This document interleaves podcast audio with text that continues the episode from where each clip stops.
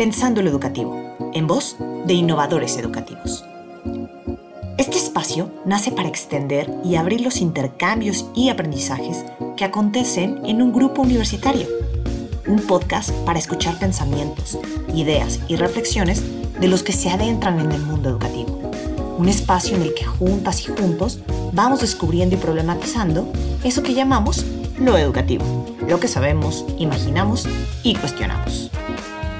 A lo largo de un semestre, escucharás desde la visión de distintos equipos la reflexión sobre qué es la educación, qué papel tiene la pedagogía, cuál papel tiene la didáctica, cómo se une con las teorías del desarrollo humano y las perspectivas de aprendizaje. Para finalizar, daremos una postura sobre lo que implica hablar de educación en la actualidad. Acompáñanos y expande el conocimiento junto con nosotros. Este es un proyecto que forma parte de la materia Fundamentos de Pedagogía de la Licenciatura en Innovación Educativa del Tecnológico de Monterrey.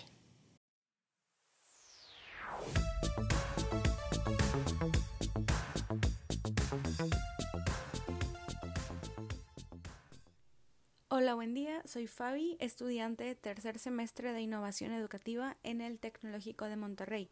En este podcast trataré con algunos de los dilemas que se presentan en el ámbito educativo y quiero recalcar la importancia de, primero que nada, reconocer que existen sesgos y prejuicios frente a la educación.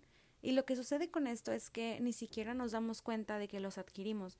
Es un proceso tan subconsciente que en ocasiones se vuelve incuestionable.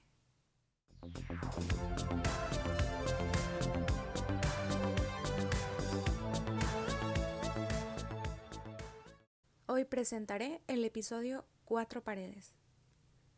¿Ambientes de aprendizaje? ¿Son acaso las cuatro paredes de los salones de clases? Es común estacionarse en esta concepción cuando se habla de ambientes de aprendizaje. Y antes de continuar, daré unos segundos para generar una reflexión interna de lo que tú piensas que es un ambiente de aprendizaje.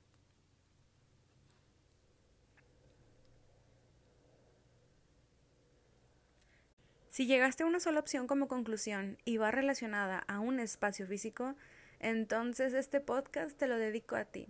Y si en cambio generaste más de una, también te dedico a este episodio porque siempre cambian y realmente no hay una respuesta concisa. Ahora verás por qué. Para comenzar, como mencionaba antes, los ambientes de aprendizaje trascienden todo tipo de barreras. No es un lugar en específico y puede abarcar espacios físicos, como es el aula de clases, sin embargo no lo es todo. De igual manera puede generarse un ambiente de aprendizaje al momento de pagar en una tienda y cuando aprendes por primera vez dónde se inserta la tarjeta en la terminal y el protocolo de firmar, recoger el producto y salir. Y como pudiste ver, pues no hay límites para estos ambientes, más que el hecho de que pues haya aprendizaje, o sea, siempre. Estamos rodeados por el aprendizaje desde el inicio de los tiempos de nuestras vidas y de cada día que pasa. Por esto mismo cobra relevancia considerar que nosotros somos esponjas en constante proceso de absorción del aprendizaje, sin importar la década, la situación o quiénes o qué nos rodea. Ok, ya nos quedó claro que todo es aprendizaje, pero entonces, si está en todo lo que hacemos, entonces, ¿por qué hay instituciones educativas y por qué asistimos a estas instituciones educativas? Eh, bueno, como comentaba en el episodio pasado, la educación y la cultura básicamente son los dos pilares para la construcción de una sociedad, ya sea grande, pequeña, mediana, mundial, lo que se puedan imaginar. Y estos procesos educativos recolectan, analizan y adaptan constructos culturales y los trascienden de generación en generación de acuerdo a las características de la población a la que quieren impactar.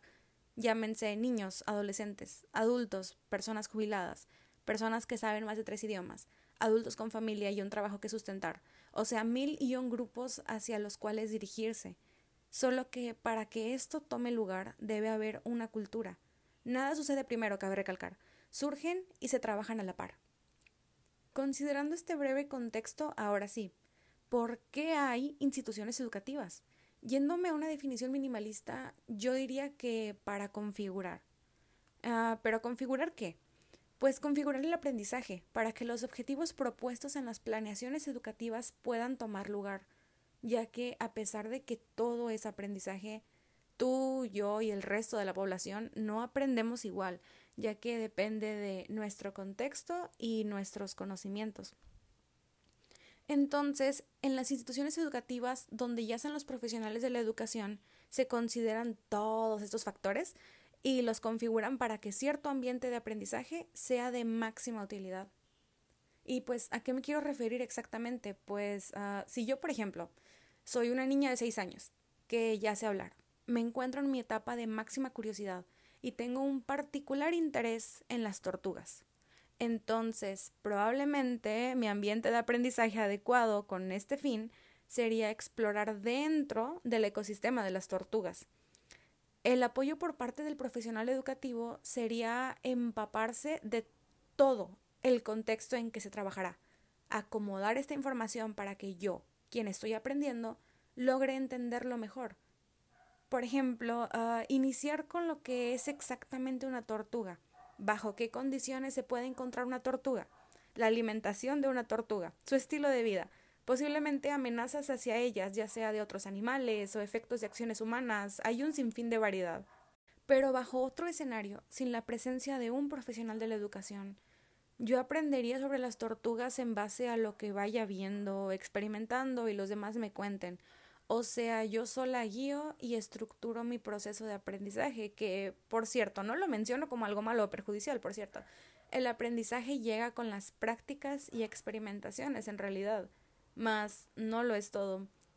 Para practicar necesitamos información de contexto, tener una idea de lo que estamos haciendo para que sea más efectivo.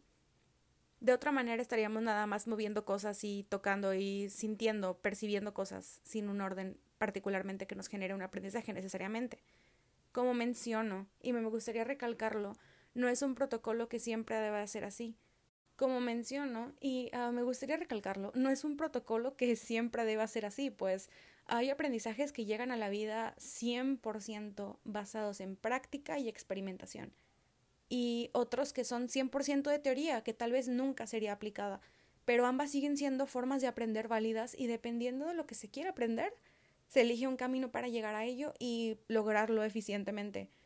Y bueno, es aquí donde llegan los profesionales de la educación y acomodan las circunstancias para sacar el mayor provecho.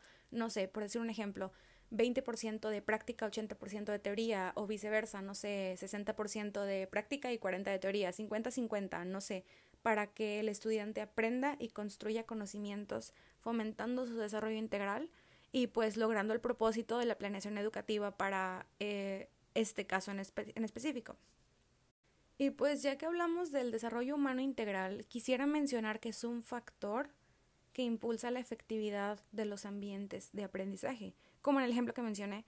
al igual que el aprendizaje se encuentra presente a toda hora y se va formando constantemente desde el primer día en que nacemos. Abarca todas las áreas y todas las dimensiones de una persona. De igual manera, eh, lo conforman todas nuestras experiencias de la vida, ya sean positivas, eh, negativas, absolutamente todo, todo. Deja una huella en nosotros.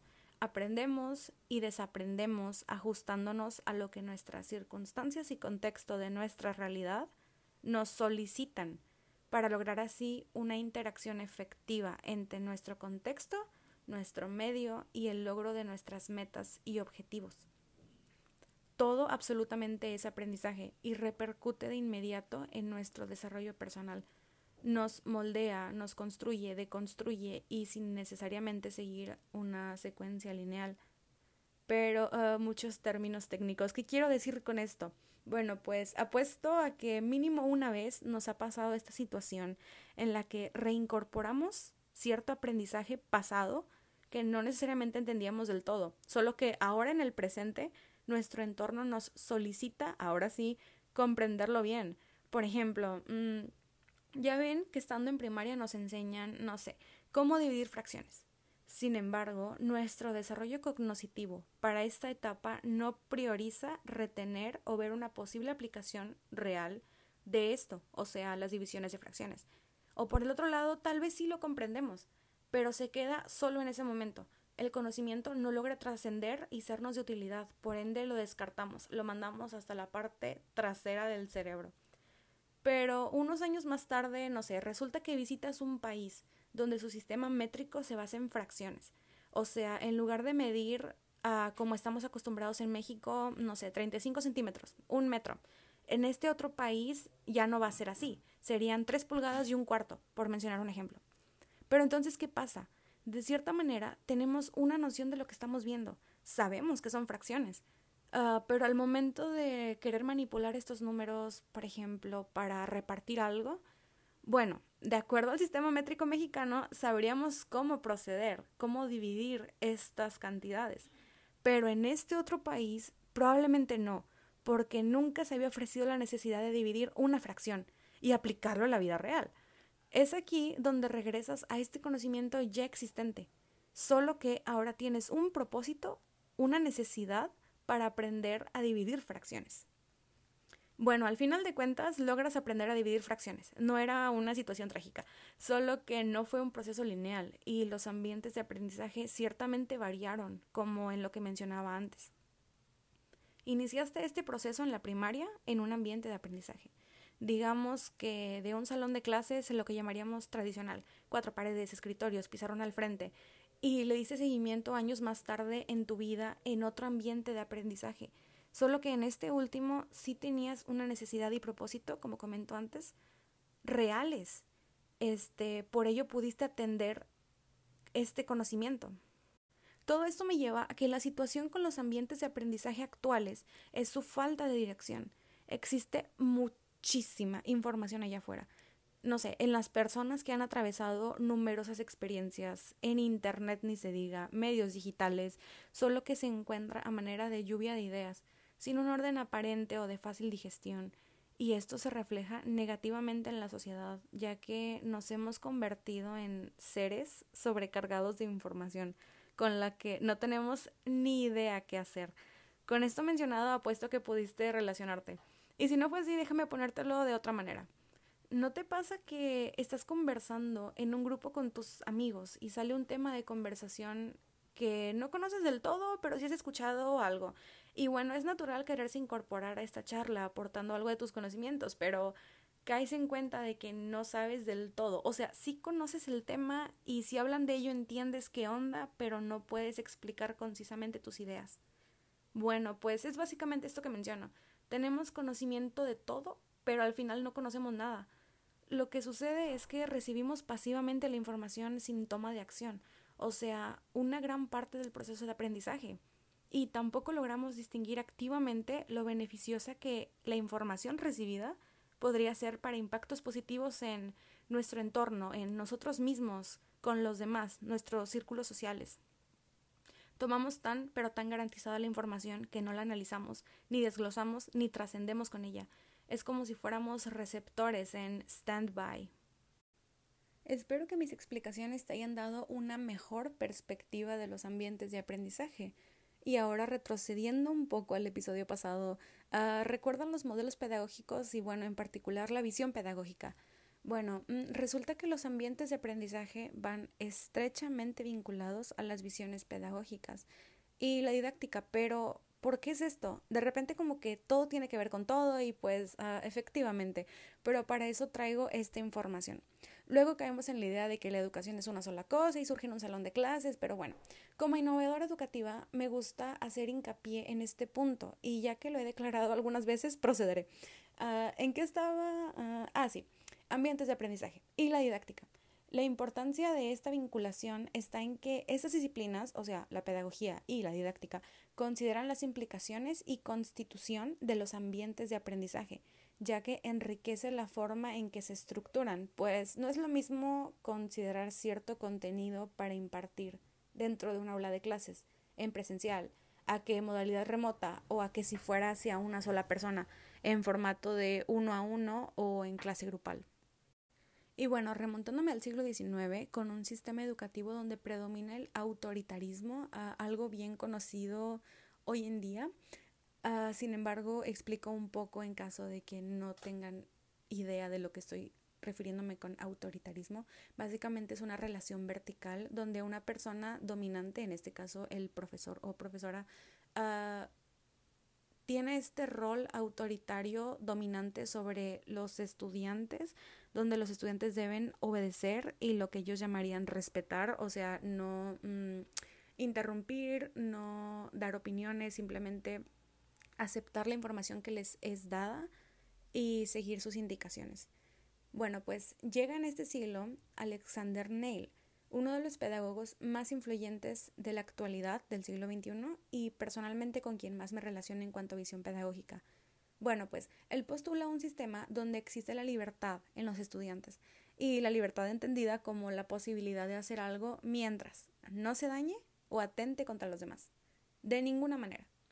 Aparte, se opuso a la competitividad e impulsó la inteligencia emocional desde etapas tempranas con la visión de que salgan personas de la sociedad dejando impactos positivos en ella para seguir transformando e innovando. Personas que logren hallar su lugar en la sociedad mediante algo que los hace sentir bien e identificados, algo que genere motivación para despertarse todos los días y asimismo reconocerse como personas que tienen emociones. Esto suena hasta bobo de recordar, pero realmente muchos de los conflictos sociopolíticos del siglo XX, como muchas de las guerras, en realidad todas las guerras, eh, por ejemplo, se dieron a raíz de la falta de este conocimiento, que tenemos emociones y es nuestra responsabilidad conocernos, saber qué detona qué dentro de mí y cómo equilibrarlo para no atentar contra nadie de ninguna manera. Ahora ves lo importante de la inteligencia emocional. Y bueno, ya por último, me gustaría cerrar este grandioso episodio lleno de aprendizaje que disfrute mucho con la célebre frase. La educación debe ir en concordancia con las necesidades psíquicas y capacidades del niño, puesto que si deseamos ser alguien, debemos tener un perfil y debemos ser capaces de aceptar que podemos o no podemos serlo. Alexander Neil.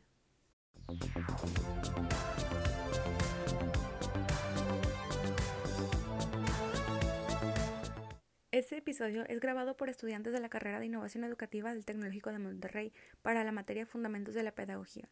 Todo lo que aquí expresamos es parte de un proceso de aprendizaje continuo y colaborativo. Ninguna de las opiniones o ideas representa a la institución educativa. Este recurso puede ser reutilizado para fines académicos.